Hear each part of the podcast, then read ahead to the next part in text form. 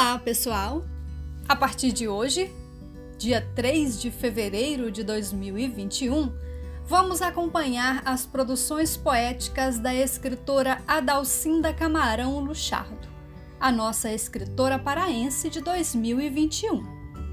Adalcinda nasceu em Moaná, na ilha de Marajó, no estado do Pará, e se despontou como poeta em 1939 através de publicações em revistas literárias que estavam em circulação nessa época. Em 1941, chega ao público a primeira coletânea de poesias da escritora.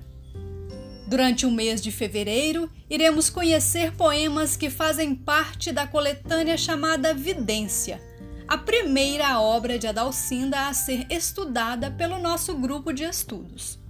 O poema de hoje será apresentado por Renata. Renata Matos é a bibliotecária do Instituto de Estudos do Xingu, da Unifespa, e pesquisadora do Grupo de Estudos e Pesquisas Escritoras Paraenses, o GEPEPS. O poema é Origem.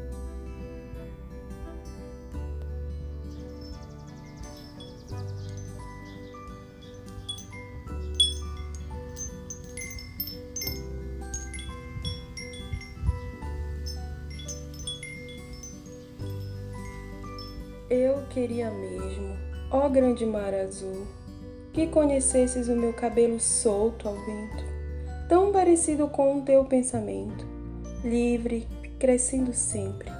Eu fazia questão que ouvisses o meu soluço abafado, como de tuas ondas que mal põem à tona a cabeça o vento esmaga.